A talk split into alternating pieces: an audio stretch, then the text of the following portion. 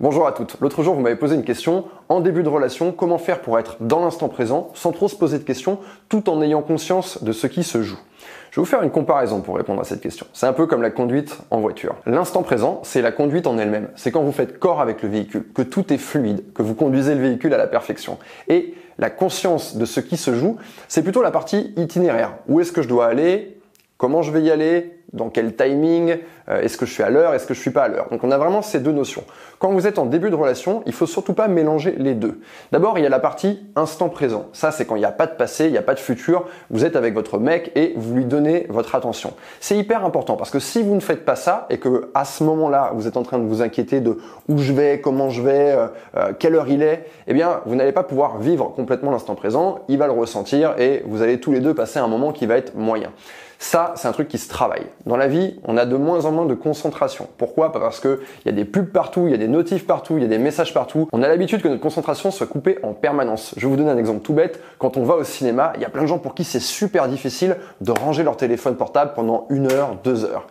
Eh bien ça, c'est quelque chose qu'il faut travailler au quotidien. Apprenez à passer du temps avec vous-même. Coupez les notifications de vos applications. Apprenez en fait à garder votre concentration sur une et une seule chose pendant un certain temps. Il y a plein d'activités qui peuvent vous aider à faire ça. La méditation, le yoga, écrire, lire, dessiner, tout ce qui va vraiment vous impliquer dans quelque chose. Et n'hésitez pas vraiment à travailler dessus parce que c'est quelque chose qui se perd de plus en plus. Je suis sûr que parmi les gens qui regardent cette vidéo, il y en a 95% qui ne seraient pas capables de passer une soirée seule avec elle-même, vraiment sans rien faire et en étant concentré sur une et une seule chose. Donc ça, travaillez-le, travaillez-le dans votre vie de manière générale, ça va rejaillir dans votre relation. Maintenant, la partie itinéraire. Ça, c'est super important aussi. Où est-ce que je vais avec ce mec et comment j'y vais Et dans quel timing j'y vais? Quand vous conduisez en voiture et que vous ne savez pas où vous allez, c'est quelque chose de stressant. Je ne sais pas si ça vous est déjà arrivé, j'imagine que oui, mais quand c'est comme ça, on est concentré, on a le GPS, on regarde la route, et si quelqu'un nous parle à ce moment-là, on va être là genre non mais tais-toi, je, suis concentré, je suis occupé sur sur le sur la destination. Eh bien cette notion-là, dans votre début de relation, c'est pas quelque chose que vous devez travailler quand vous êtes en présence de votre mec. Quand vous êtes en train de faire un rendez-vous avec lui, c'est un rendez-vous avec lui, c'est l'instant présent. Ça va pas changer grand-chose, le fait que vous cogitiez à ce moment-là sur dans quelle direction on est en train d'aller.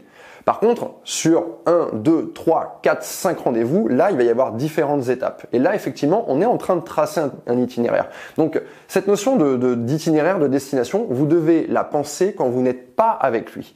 Quand vous n'êtes pas avec lui, prenez du temps pour vous. Vous pouvez vous parler à vous-même, vous pouvez écrire, vous pouvez en discuter avec vos amis et calculez votre itinéraire. Essayez de voir où est-ce que vous êtes en train d'aller. C'est exactement ce qu'on fait lorsqu'on part en voyage.